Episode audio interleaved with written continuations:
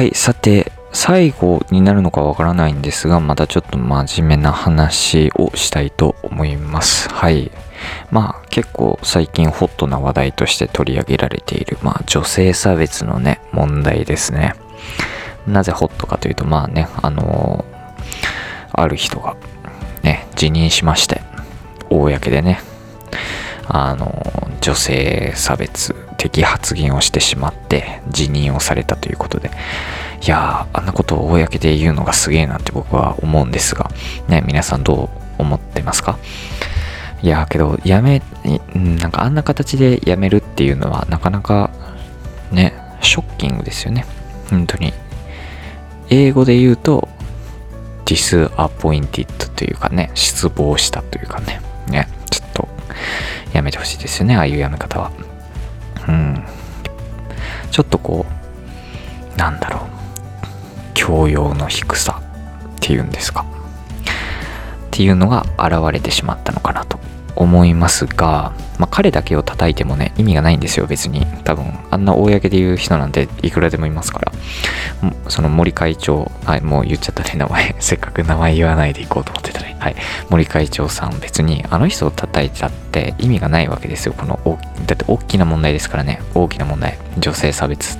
別に女性だけじゃないんですけどね。性差別っていうのは、やっぱり日本は多いなって僕は思います。海外で住んでいたから余計強く思います。やっぱりなんかこう、うーんって、ね、よく日常でも思いますね。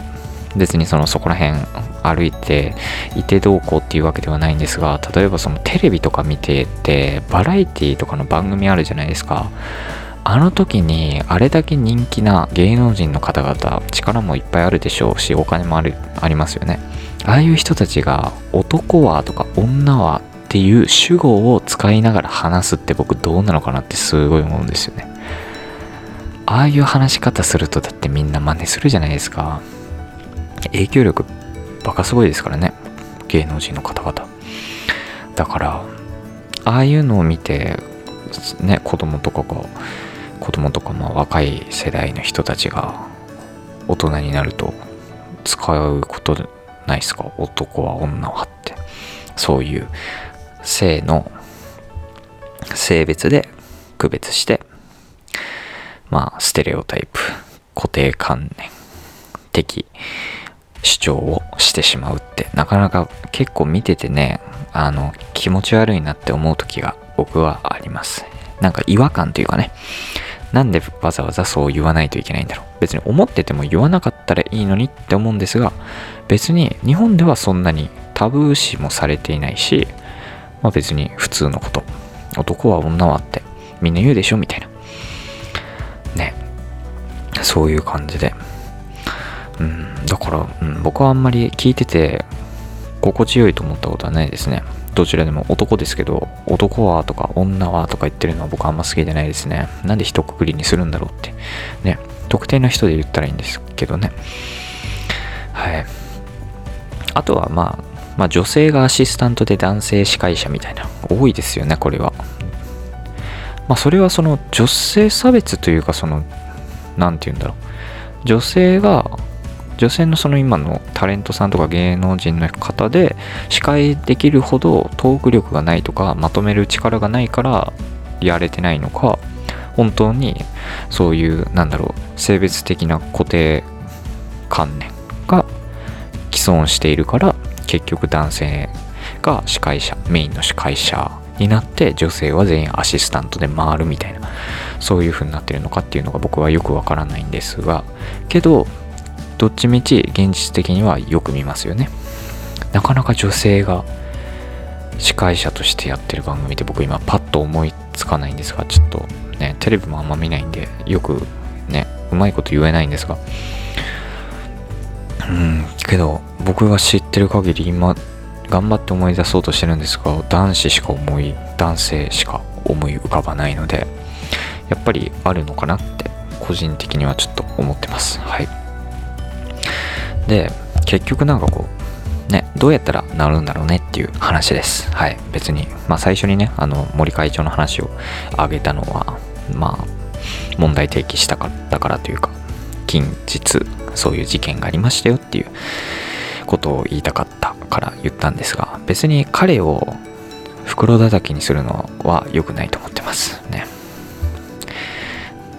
日本だったら別に誰でもいそうだしなって言ったら、これもまたなんかね、国籍っていうか、ね、国差別みたいな感じですけど、けど、そういう慣習が現実的にあるわけじゃないですか。アメリカでは性差別っていうのは、まあ場所にもよりますけど、性差別よりも人種差別ですよね。アメリカで多いのは。だからそういう感じで、日本は逆に人種差別がないから、うん、何かで区別つけるってなったら性別と年齢ぐらいしかできないじゃないですか。だから多いんでしょうね。あの、何ですか？後輩、先輩、上下で差をつけたがると、女性と男性で差をつけたがるっていうのも、結構人種の違いもないし、ほとんど。全員が、ね、ほとんど黄色い肌をした、ね、人、人間だから、あんまり思わないかもしれないんですが、アメリカとか行っていろんな人いますからね。そういう意味では、そういったところから人種差別、あ、じゃないか、性差別と年齢差別とか、まあいろんなことが来てるのかなって、起因してんのかなって思います。はい。結局どうやったら治るんだろうね。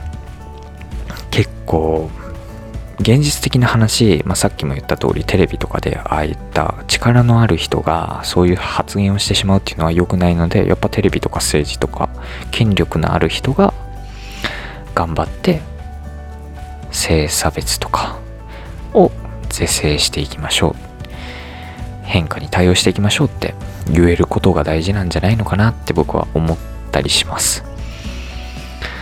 やっぱりどれだけこうね、一般人の人が、ね、女性差別しちゃいけないよ、男差別しちゃいけないよって言っても、なかなか耳傾けれないというか、づらいというか、うん。それこそ調子乗りやがって生き入りやがってって言いそうじゃないですか。意識高い系って言われるんですけど。うん。けど、意識高いも何もね、性別でなんで区別しないと、まあ区別しないといけないのはわかるんですが、けど、なんでね、そうやってこう、なんだろうな、地位を、地位の、なんだ、上下をつけないといけないんだっていう、ね、そういう問題がありますから、はい。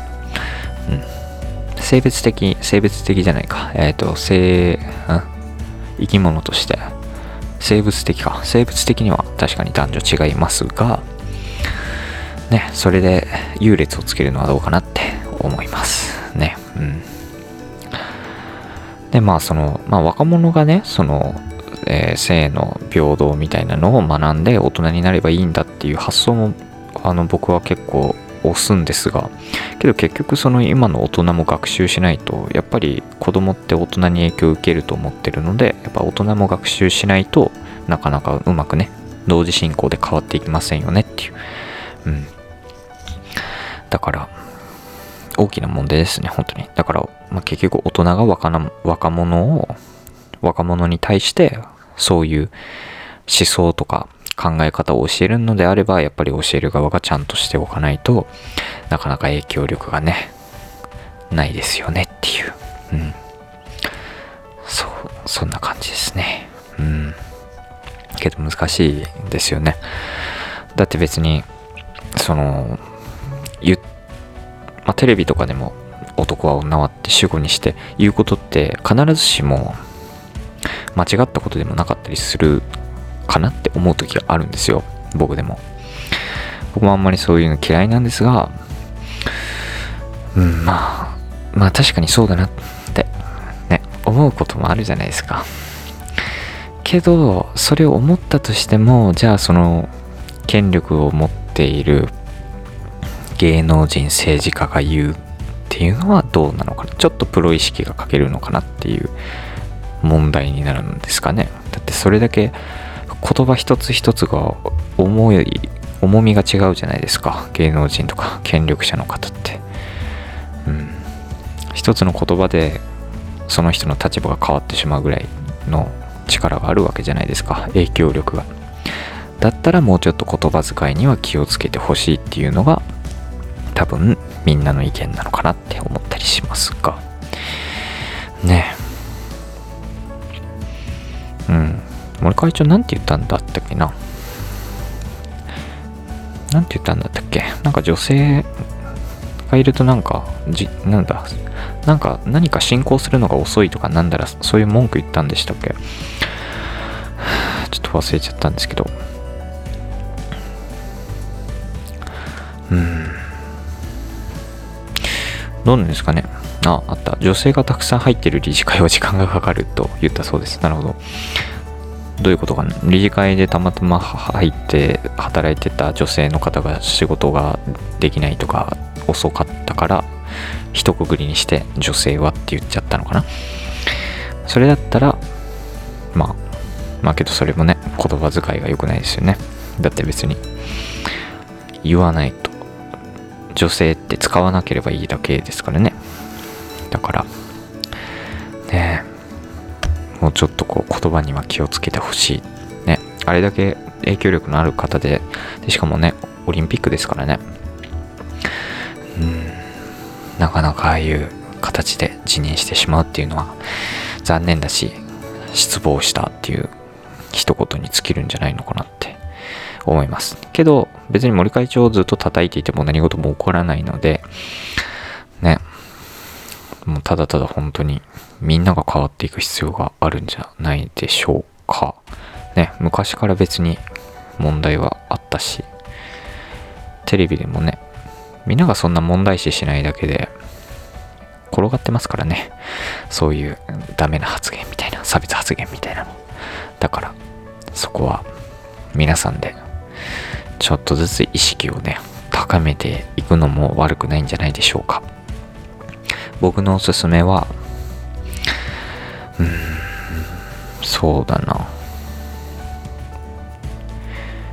人種も性別もまずは違うってことを認めることが